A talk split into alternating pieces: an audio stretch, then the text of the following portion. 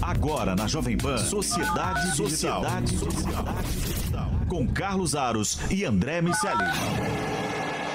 Sociedade Digital no ar, a ponte aérea mais tecnológica do seu rádio e também da internet para você que, claro, está nos acompanhando pelo Panflix. Se você não fez o download ainda, não está no Panflix, chegou a hora de baixar o aplicativo e acompanhar todo o conteúdo da Jovem Pan por lá, quando e onde você quiser. Muito fácil, está disponível na loja de aplicativos do seu smartphone ou tablet. Você faz o download, o cadastro muito rápido e pronto. Pode acompanhar o Sociedade Digital e tudo o que a Jovem Pan produz lá pelo Panflix.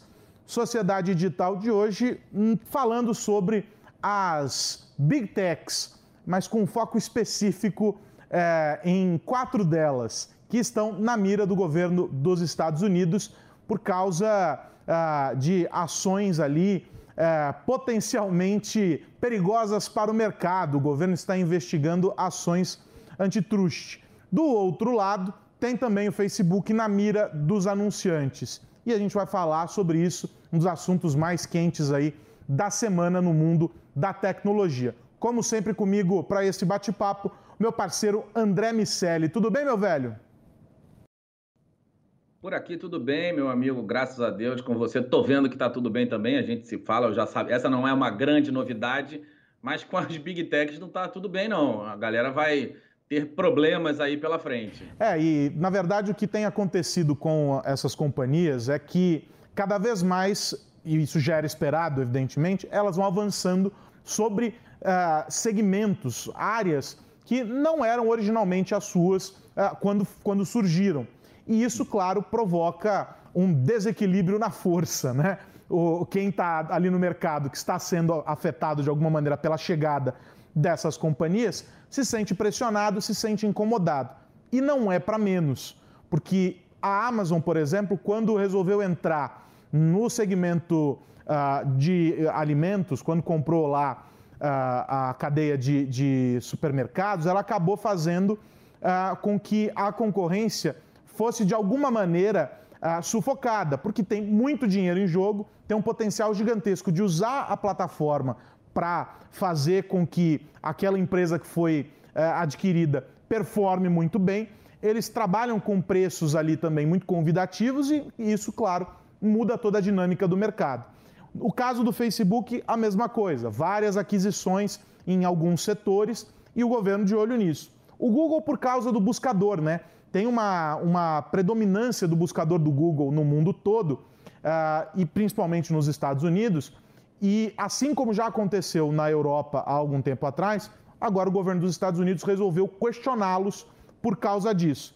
E aí sobrou nessa história a Apple, que também faz aquisições e tem se espraiado aí por outros setores, porque ela precisa comprar essas outras empresas, porque muitas vezes as parcerias somente não bastam. A Apple, a gente sabe, ela gosta de ter tudo fechado ali dentro do cercadinho dela. Vai fazendo essas aquisições, comprando empresas menores, sufocando alguns segmentos e incorporando tecnologias. Muitas vezes as empresas compradas, né, André, nem continuam no mercado, você nem sabe que aquela empresa existiu.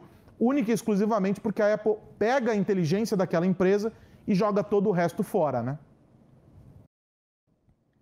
É, a gente fez há relativamente pouco tempo um, um especial sobre a Amazon num digital de tudo, eu engano, e você. Se não me engano, para aqueles que vão procurar no, no, nos agregadores de podcast, foi em, em dezembro do ano passado.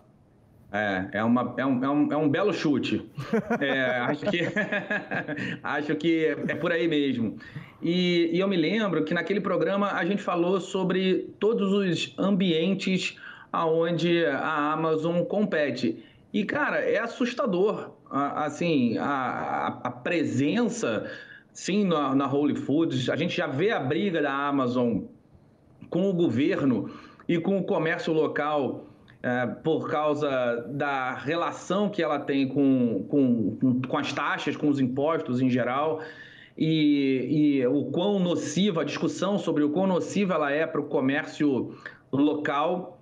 Tem a presença na, da própria Amazon no mercado de Elastic Computing, no mercado de nuvem e, e nessa, nessa forma de vender servidor que eles inventaram praticamente, não inventaram, mas é, foram determinantes para que, que ela se espalhasse pelo mercado. E o poderio financeiro dessas empresas é muito grande. Eu falei um pouquinho sobre a Amazon, que, foi, que é realmente um susto quando você olha todos os segmentos nos quais a, a Amazon atua. É, é, é, impressionante. E apesar de não haver uma orquestração muito clara entre essas empresas, tem uma sensação meio máfia ali, né? De uma respeitar o território da outra.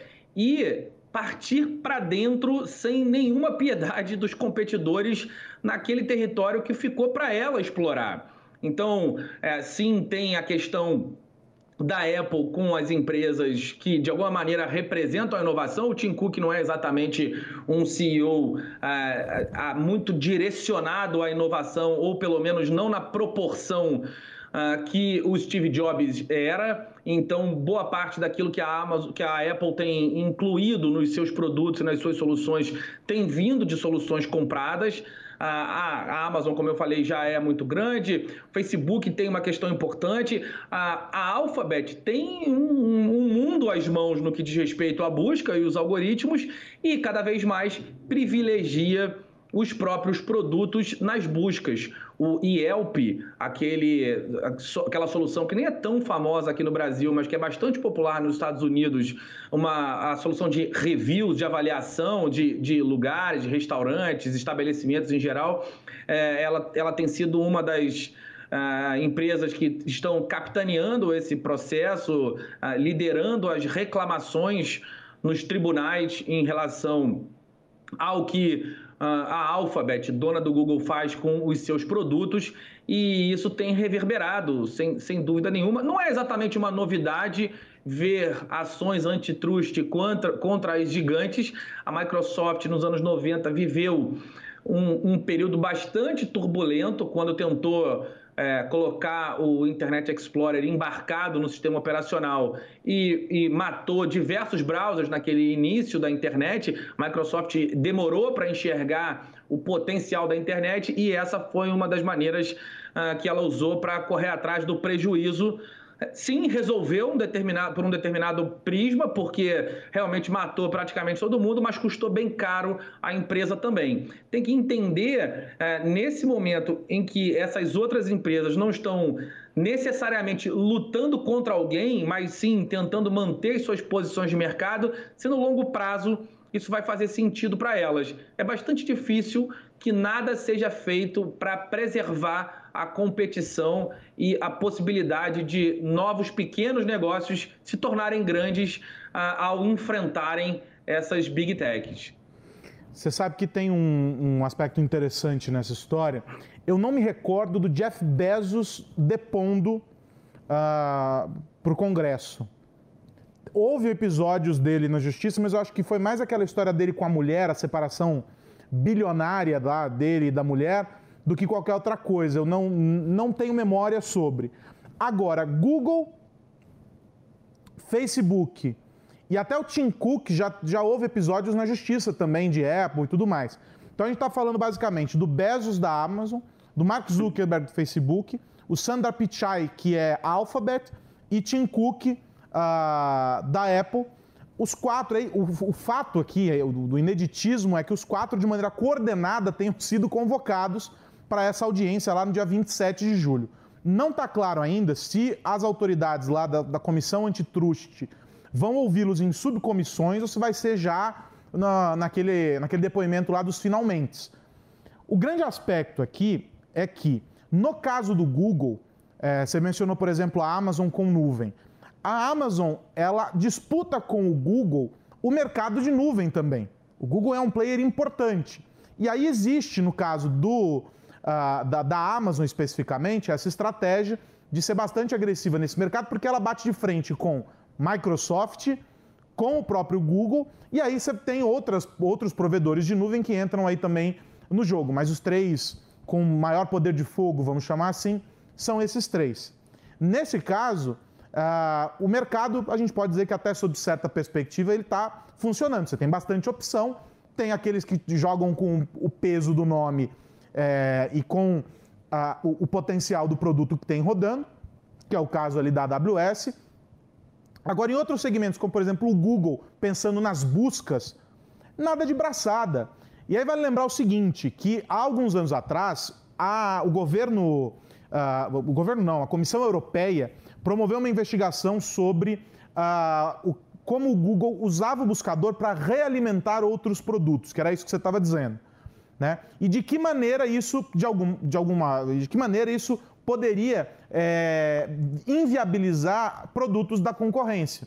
A Microsoft foi acusada da mesma coisa com o Bing, numa escala muito menor, porque o Bing representa uma fatia muito pequena do mercado. Uh, não houve sucesso nessa discussão europeia, o Google continua lá operando. Na Europa houve uma discussão, inclusive, de dividir o Google em duas unidades diferentes, uma focada uh, nas buscas e uma outra empresa apartada de todo o resto para alguns outros produtos, alguns outros serviços, o que também não prosperou. Que dividir um gigante só faria com que você tivesse dois gigantes. Né? Não era esse o caminho, era fortalecer o resto do mercado e não fazer com que ele se dividisse em, em um exército é, maior. Agora, existe de alguma maneira uma discussão sobre o quão positiva é a chegada dessas, dessas empresas em alguns setores. Eu mesmo comentei aqui na programação da PAN alguns dias atrás sobre a ferramenta de pagamentos do Facebook, Facebook Pay, que agora está sob tutela aí do Banco Central aguardando o posicionamento do Banco Central. O CAD já revisitou a posição, já disse: olha, não tem nada a ver, não tem nenhuma. A parceria com a Cielo não fere de nenhum modo o, o, o mercado, não está atrapalhando a livre concorrência, nem nada disso. Agora o Banco Central vai olhar com outro entendimento, tem uma pressão, claro, é evidente, do setor financeiro como um todo, porque a chegada de um, de um concorrente como o Facebook incomoda. Só que eu acho absolutamente saudável que essas empresas coloquem novos produtos no mercado e entrem em segmentos que estão enferrujados.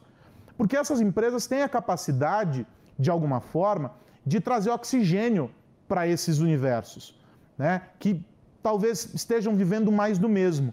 A capacidade que as companhias de tecnologia têm de inovar e de promover a chamada disrupção é infinitamente maior. O que, que o varejo experimentou até pouco tempo atrás, antes da chegada de concorrentes como a Amazon, por exemplo? A gente assistiu essa mudança. Vários outros players tiveram que correr atrás aqui no Brasil com o Mercado Livre, né? na América Latina como um todo, com, com o Mercado Livre. Ou seja, a chegada dessas companhias em alguns setores é absolutamente positiva. Então, eu acho que essas discussões são complicadas quando a gente coloca só uma perspectiva, a de que esses caras estão chegando e estão deixando terra arrasada. Tem, claro, esse risco em alguns casos, mas eu vejo que eles passam, fazem com que o terreno fique fértil novamente para que novas possibilidades surjam. Essas aquisições representam isso de alguma maneira. Eu não sei, você discorda dessa visão, André? Não, não discordo. Eu tendo a achar que o ambiente é, competitivo se autorregula e que quanto mais o, o Estado se mete na história, ah, mais probabilidade da gente assistir trapalhadas. É, basta ver aquela, aquele depoimento do Zuckerberg e as perguntas que fizeram para ele né, naquela, claro que é uma outra situação, onde eles estavam sendo investigados na questão é, de privacidade, naquela relação com a Cambridge Analytica, enfim, tudo aquilo que aconteceu em relação ao governo, a eleição do Trump. Ah, claro que, como disse, era uma outra questão, mas deu para ver que quem está ali para fazer essa lei ou para fazer as leis, para de alguma maneira regular o mercado, entende muito pouco do assunto. É claro que no caso de uma, de uma intervenção oficial, de uma agência ter que é, interferir nos ambientes competitivos onde cada uma dessas empresas está inserida, é, não seriam essas mesmas pessoas, não seriam políticos, mas sim técnicos, mas ainda assim eu tenho muita dificuldade de ver é, o Estado intervir e melhorar a chance de acontecer o que aconteceria ou que esteve na iminência de acontecer uh, na Europa em relação a transformar um gigante em dois gigantes seria muito grande. E aí essas trapalhadas me fazem acreditar que o mercado se autorregula. Por outro lado, é, faz bastante tempo que a gente não vê um grande player surgindo nos mercados onde essas empresas atuam efetivamente. Se a gente olhar a história dos buscadores, por exemplo, a gente tinha aqui no Brasil o KD, a gente viu o, o Alta Vista, que foi da Digital, claro que a Digital também morreu naquela fusão com a Compaq, sim, sim. mas é, o browser também morreu, e aí de repente veio o Google, meu amigo, e acabou. Até a Microsoft tentou pisar nesse campo minado e explodiu. Assim como a gente já viu a Alphabet tomando muita pancada quando tentou iniciar as suas redes sociais, tanto com o Lively, depois com aquela proposta de Google Wave. Enfim, foram iniciativas muito mal sucedidas. Google Plus. Ah, agora. Diga? O Google Plus. Google Plus, uma proto-rede social, ninguém entendeu nada do que era aquilo. exatamente, exatamente. Os caras botam ah, ah, engenheiros que fazem algoritmos para diminuir a, a, ordem de complexidade das buscas para fazer uma rede social, meu amigo. Não vai sair nada fácil. É, e, e, no final das contas, quem tem se estabelecido como uma iniciativa próxima de uma rede social, é, principalmente nos Estados Unidos e, e, em todas as manifestações, como foi agora no momento Black Lives Matter, é o Google Docs, onde as comunidades têm se reunido para fazer listas e trocar conteúdo, enfim, criar ambientes colaborativos. Por incrível que pareça, é, quando não tentou fazer uma rede social, a Alphabet chegou à sua rede social mais bem sucedida.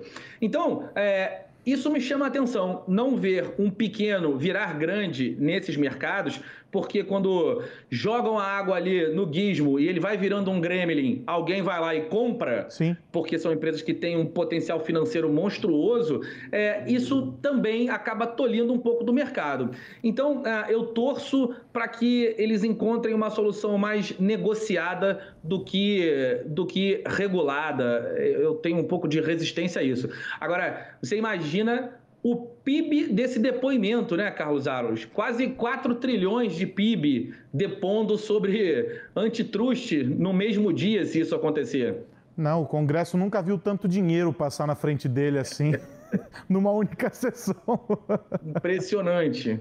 Mas o grande, o grande ponto aí sobre essa história de não deixar crescer é muito também sobre uma cultura que se estabeleceu para algumas startups é, de que o cara botava uma boa ideia para rodar, fazia com que aquele projeto se viabilizasse, e aí quando ele encontrava um vendedor que pagasse um valor que para ele fosse suficientemente bom para garantir um lucro, para ele sobreviver mais um período até que a próxima ideia genial aparecesse, isso acabou criando essa cultura do compra-compra.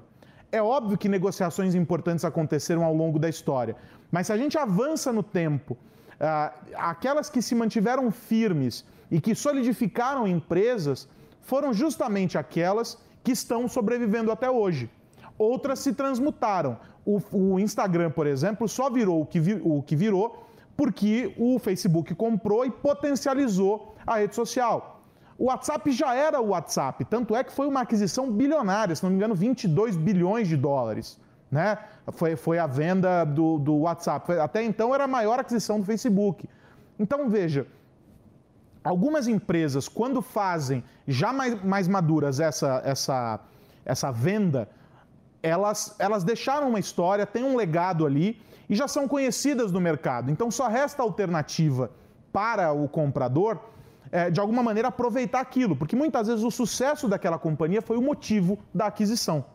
Para outras que ficaram nesse processo do vende-vende, porque eu vou fazer dinheiro, que criou uma cultura ruim também para o mercado empreendedor, é, abriu espaço para esse cenário que a gente vê hoje de companhias muito predadoras, né? Que saem é, com essa fome e o cara é predador mesmo, ele sai para comprar startup. Quando você vê o cara tem 10, 20, 30 startups embaixo do guarda-chuva dele, ele fica fazendo um nido de T para ver qual vai desaparecer primeiro.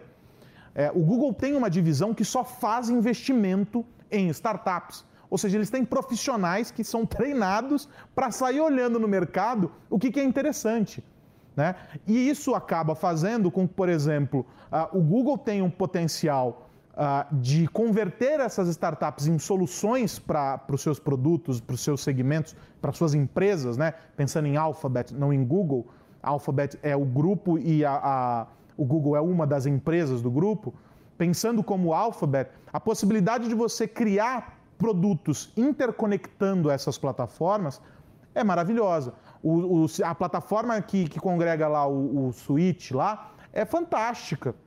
Porque você tem soluções inúmeras que vieram de desenvolvimentos diferentes, alguns proprietários, e que, faz, que funcionam muito bem no mercado. Agora, você tem um, um, um cenário, sem dúvida nenhuma, em que é, muitas empresas não vão conseguir é, caminhar se não se submeterem, vamos colocar aqui entre aspas, a essa pressão. Só que aí eu quero colocar um outro elemento aqui, André. A gente está assistindo a uma, uma, manifestação de várias empresas provocada uh, pela, pela história do discurso de ódio dentro das plataformas e pela falta de ação. A gente discutiu isso aqui no Sociedade Digital há algumas semanas com o Rafael Coimbra, que é diretor executivo do TEC, falando a respeito uh, de como as plataformas poderiam ou não intervir ah, nessas manifestações mais ruidosas e mais agressivas dos usuários. E agora essas mesmas plataformas, no limiar de algo muito complicado entre você interferir numa discussão e esbarrar na censura, estão sendo penalizadas pelos anunciantes que dizem: olha só, não quero me associar a uma postagem que potencialmente pode estar ali caminhando para o discurso de ódio, para o cometimento de crimes e por aí vai. Minha pergunta para você é a seguinte: o Mark Zuckerberg já disse nessa semana que não vai, eh, não acredita que esse boicote dure por muito tempo. Está mantendo a posição, saiu no. Qual era o nome do jornal? No The Information, no site The Information, essa, essa fala dele. Agora, que dure um mês significa um prejuízo de quase, é, se não me engano, já tinha passado de 100 bi, não é? O, o impacto, alguma coisa assim. É muito dinheiro. 130. Hã? 130. 130 bilhões de dólares. É muito dinheiro. Esse dinheiro está indo para algum lugar. E que não é a conta dessas empresas que estão comprando no momento em que a publicidade online já tinha reduzido, já tinha freado um pouco por causa da pandemia e estava reaquecendo. Ou seja, já não é um ano em que o dinheiro está vindo como, como viria naturalmente. O que muda nessa dinâmica para empresas, aí sobretudo Facebook, uh, e Google, porque Amazon e, e, Apple não vivem dessa receita com a, com a publicidade, com os anunciantes, né?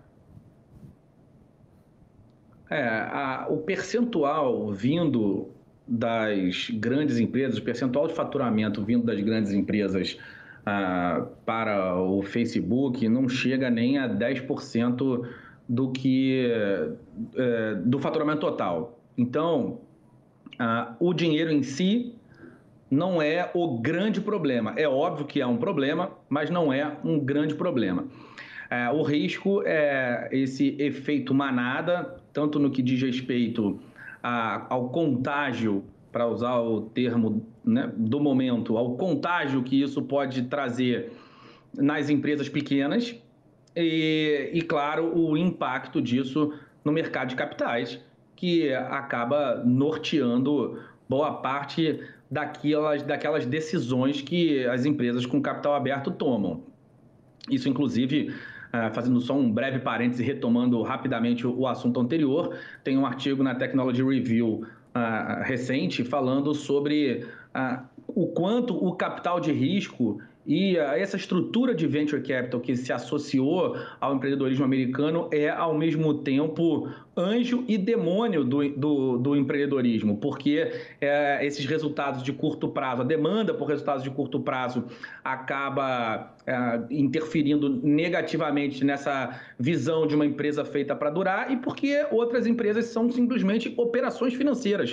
O cara faz uma funcionalidade para vender. Fecha parênteses. É, dito isso, é, já que o mercado acaba guiando uma boa parte dessas decisões, é inevitável que, se isso se estender, é, o Mark Zuckerberg acabe tomando alguma posição. Algumas empresas, como a Harvard Business Review, colocaram data de início e fim para esse boicote mas já dá para fazer com isso uma certa análise de para onde as coisas vão.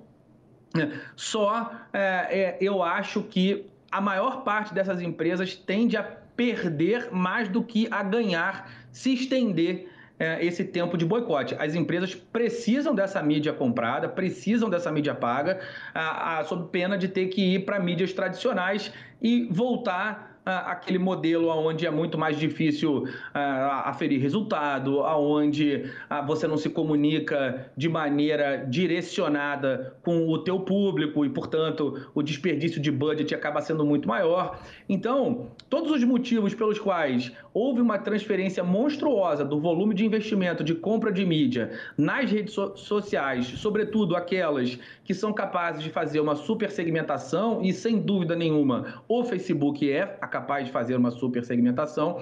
Ah, todas as, essas razões que fizeram os executivos de marketing e os executivos da operação da empresa ah, optarem por esse caminho, é, é, esses, esses são os argumentos para eles voltarem, para acabar com o boicote. Então, sim, é, é importante pensar numa maneira de resolver isso, mas eu duvido muito que a, na hora que esse remédio começar a matar o próprio paciente, que essa vai ser a postura desses executivos.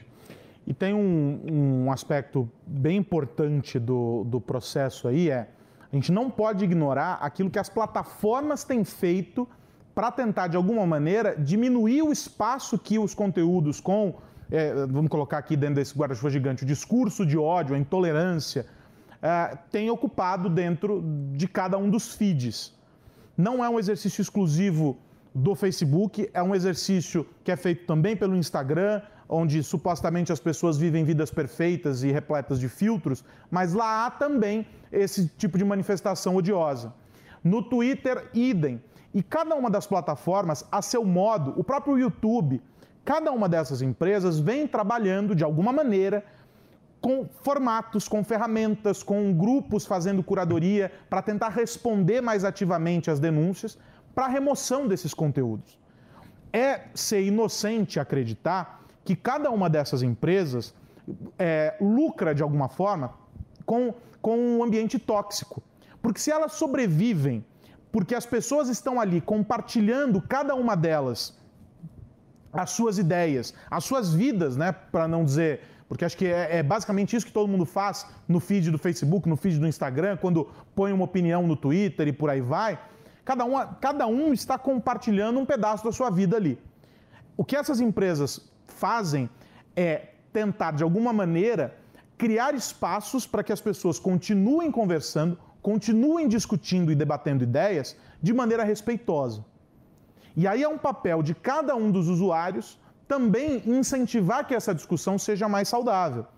As empresas usam recursos como as denúncias que são feitas, a revisão de conteúdos, as equipes de curadoria, equipes multidisciplinares que têm sido formadas para atender a diferentes contextos sociais e, e geopolíticos e por aí vai.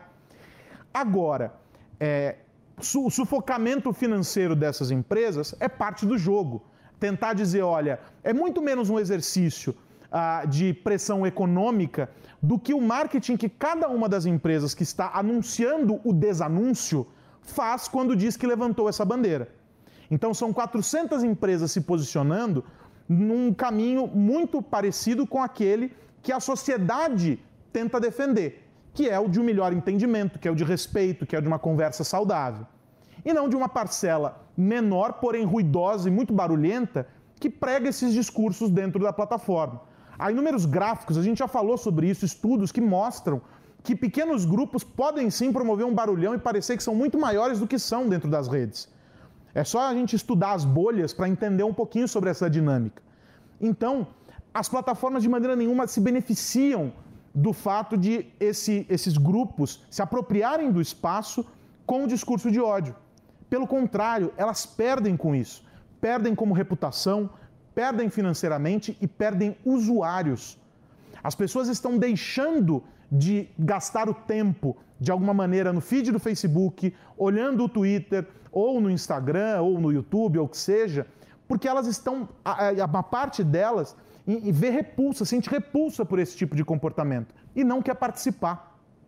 E, é, e isso faz com que essas plataformas sejam penalizadas, porque elas ganham pelo tempo que você passa lá dentro, pela quantidade de informações que você vivencia e compartilha lá. Ou seja, se há um interessado em fazer com que essa situação mude, é o, o dono dessas plataformas, e não o contrário. Os usuários, evidentemente, são parte fundamental disso, mas a gente não pode esquecer que são empresas privadas, são praças públicas que têm um dono. Esse é o grande ponto. A metáfora do Mark Zuckerberg sobre praças públicas é maravilhosa, é linda. Só que são praças públicas que têm um CNPJ. E é a esse CNPJ que se respondem, uh, uh, que respondem os acionistas, né, que respondem uh, aqueles que fazem a curadoria do conteúdo, os anunciantes e os usuários que tornam esse ambiente mais ou menos tóxico. A gente não pode perder isso de vista, né, André? Sem nenhuma dúvida. A, a escolha e o controle é, continuam na, na mão dos usuários, sabendo e vão ter mais poder aqueles usuários que despertarem sua consciência sobre esse ponto. É, eu sempre fico pensando ah, que essa, esse controle estar efetivamente na mão dos usuários, assim como você escolhe manter uma, um vínculo de amizade e tirar do feed alguém que de repente você não está tão interessado nas notícias e quando você faz isso você ajuda o Facebook a entender aquilo que você quer ver e a aprimorar ah, o conjunto de conteúdos que ele passa a te entregar, é que isso pode fazer sentido para esse discurso também. As pessoas que se sentirem é, incomodadas é, com o discurso de ódio, com o preconceito, que eu imagino que seja uma parcela absolutamente gigantesca da sociedade, se elas tiverem é, instrumentos, funcionalidades das próprias redes para elas tomarem a decisão de não ver mais, para elas apagarem a, a, as discussões do seu feed, talvez seja né, um caminho é, que acabe preservando a empresa da imagem de um censor sem que ela seja obrigada a entregar um conteúdo que é absolutamente desprezível e desagradável para pessoas que não querem fazer parte disso. E aí deixa o ódio para as bolhas de ódio. É, se isso acontecer, claro que não é tão simples quanto eu estou falando, porque a gente tem, os, tem é, muitos desses discursos que acabam sendo é, inflamados por robôs, por algoritmos, por pessoas que efetivamente vão ali comentar posts simplesmente para causar uh, e desestabilizar, desestabilizar outras pessoas. Então, é, definitivamente. Por figuras que têm é... mais influência também, né? Que geram claro, maior visibilidade claro. para aqueles grupos, né? Sem dúvida. É, é, a mesma, é uma questão, não é a mesma, mas é, mas é uma questão de igual dificuldade ah, da relação com as fake news, onde é, cada vez mais o controle vai estar em grupos grupos mais ou menos como os editores que a Wikipedia acaba ah, criando, acabou criando para dar mais credibilidade ao conteúdo que estava ali publicado. O Facebook tem feito isso com empresas de fact-checking, com algumas pessoas, com organizações que, de alguma forma, ganham o poder de julgar determinadas, determinadas notícias para entender se elas são é, notícias verídicas ou não. Talvez isso aconteça é, de forma análoga com esses discursos de ódio. É, eu concordo que a empresa não pode ser penalizada, mas dado que é um problema social e de alguma maneira a empresa lucra com a praça que ela cria, ela vai ter que ajudar a resolver. Não vai Exato. ter muito caminho para perseguir, não.